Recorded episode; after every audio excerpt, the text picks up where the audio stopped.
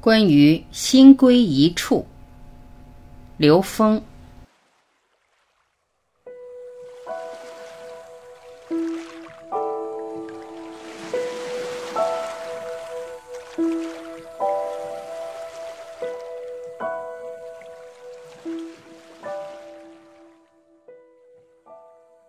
我们都知道，在现实的三维空间中，要让心安住很难。但如果心无法安住的话，在现实中的行也止不住。打坐之人若心乱如麻，一点用都没有。因此，真正的安住不是行为上的，而是心性上的。心归一处，心知道要止住，即使它在动，也是止的状态，也是定的状态。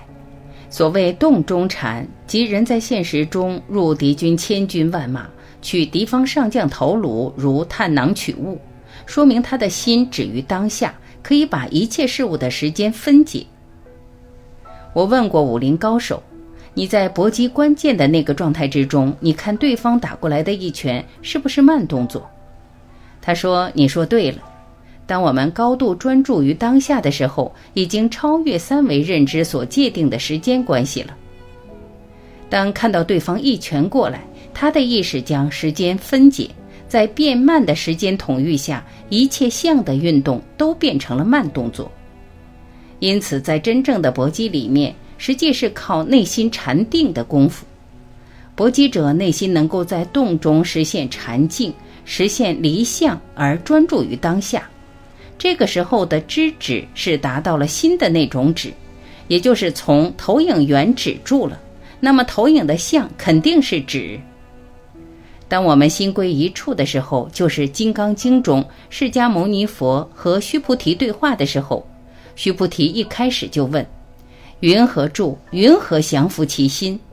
意思是：我这心定在哪儿？放在什么地方才能降服一切妄念呢？释迦牟尼佛说的很简单：如是住，如是降伏其心，即发无上正等正觉大愿。当你的心安在那个状态的时候，你现实中的一切都是随动，可以在当下进入任何一个境，同时你可以出离任何一个境，这叫如去如来。这个止不是静止于一个位置、一个空间状态中的止，它恰好是心归一处的止。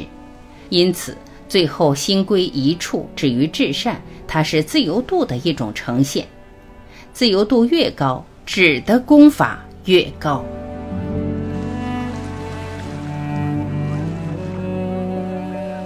感谢聆听，我是婉琪，再会。